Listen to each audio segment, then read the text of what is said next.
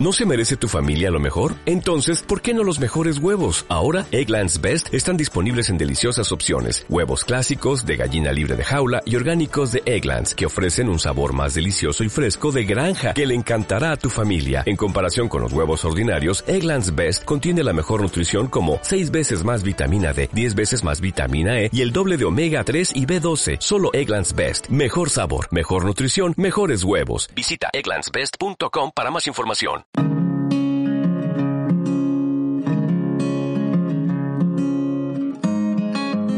Mentes Positivas, el podcast de desarrollo personal de Consu González.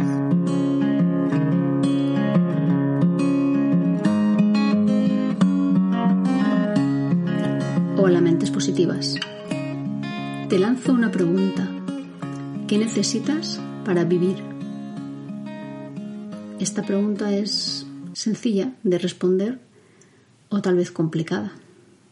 Se puede responder de forma rápida o de forma más profunda, más reflexionada.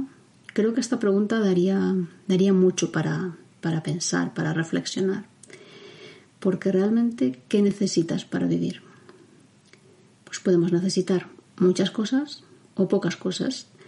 Depende si las consideramos imprescindibles, necesarias, que nos aportan, que nos ayudan, que nos mejoran la vida.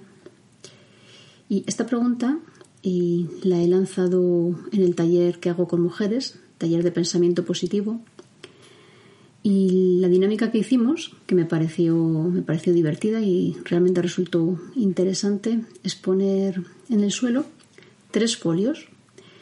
En un folio poníamos eh, no necesito, en otro folio poníamos me viene bien, pero no, no necesito. Y en otro folio ponemos necesito porque es imprescindible para vivir. Y anteriormente habíamos ido eh, apuntando en papeles, en papeles pequeñitos, eh, cosas que se nos ocurrían que necesitábamos para vivir. Y entre todas, pues íbamos apuntando en cada papel una cosa que nos parecía que necesitábamos para vivir. Y luego las fuimos clasificando. ¿no? Eh, íbamos mencionando una y según parecía a la mayoría del grupo, si era imprescindible para vivir, si no era imprescindible, pero nos venía bien, o si no lo necesitábamos. ¿vale? Era totalmente prescindible para vivir. Y claro, la dinámica se enriqueció mucho porque había varios puntos de vista, evidentemente.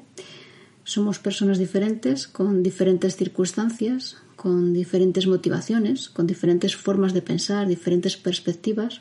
Entonces cada uno iba aportando la suya, cada íbamos todas aportando.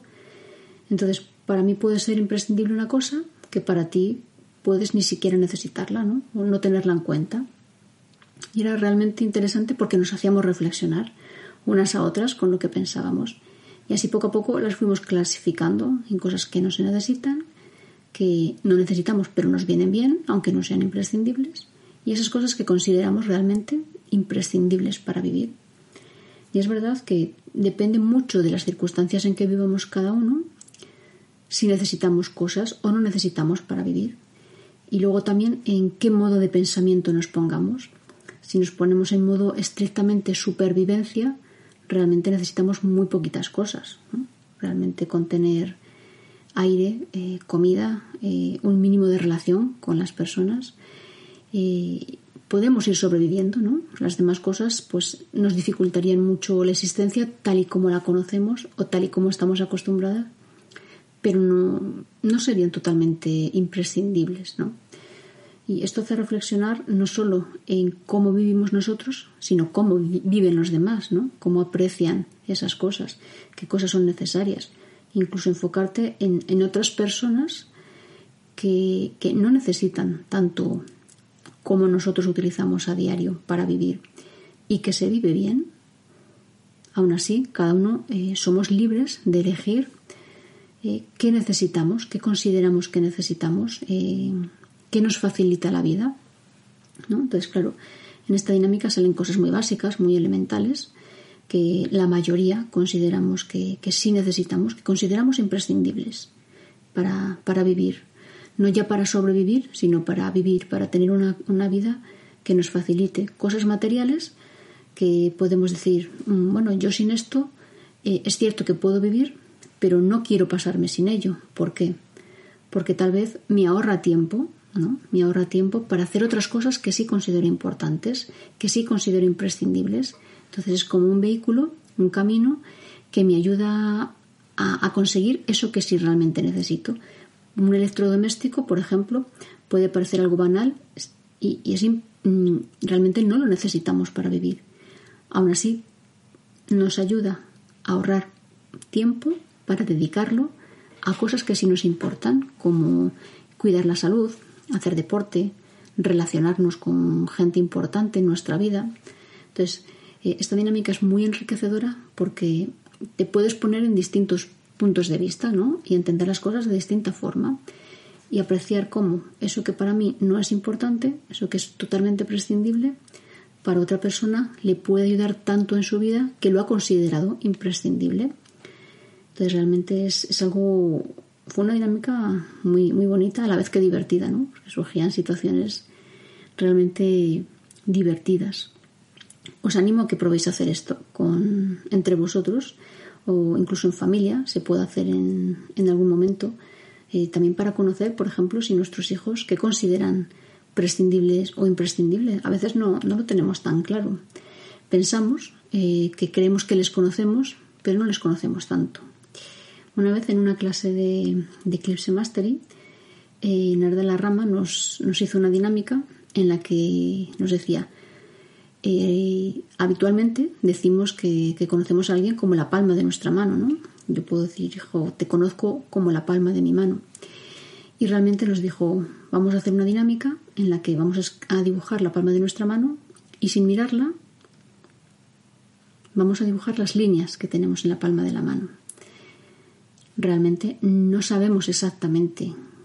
Yo creo recordar cómo son las líneas, pero luego cuando las miras no sabes exactamente cómo es. Entonces es un dicho, realmente es un dicho, pero es em, el reflejo de una forma de pensar, de creemos que conocemos, pero no conocemos a la gente exactamente, ni siquiera a nuestros hijos. Intuimos muchas cosas de nuestros hijos porque conocemos su forma de, comportarse, sus patrones de comportamiento. Y aún así, eh, a veces eh, lo que ellos piensan no lo conocemos 100%, porque no estamos en su mente.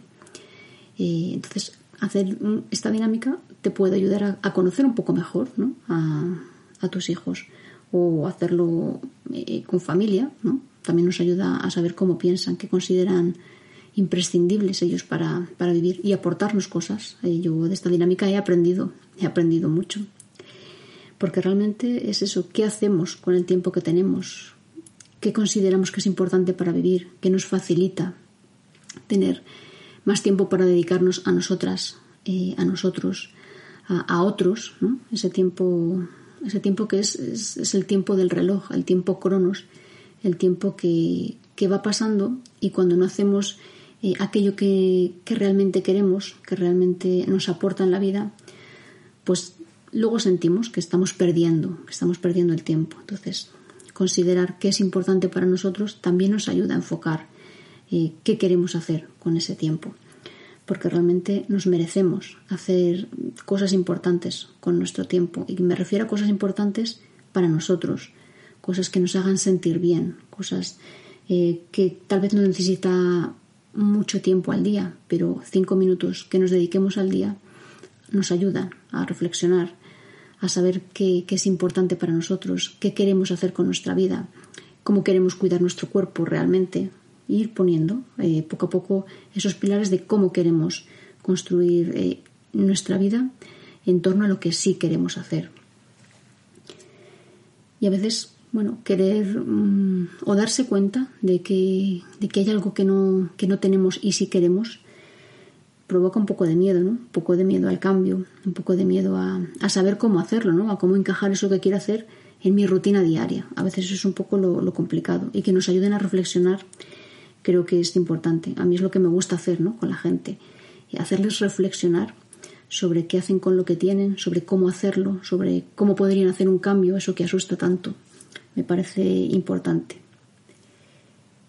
Por tanto, cómo interpreto las cosas es importante, es, el reflejo de, cómo reflexiono. ¿no? Si, si no me paro a reflexionar sobre algo tan, tan imprescindible como el tiempo, como qué necesito para vivir, bueno, pues, pues puede llevarnos a, a ser más superficiales en el sentido de que no queremos profundizar, ¿vale? No porque seamos superficiales, sino porque no queremos profundizar, porque tal vez eso mismo nos haga daño, nos haga pensar que, que no somos suficientes o que no merecemos eso. Y realmente sí somos suficientes y sí que nos lo merecemos.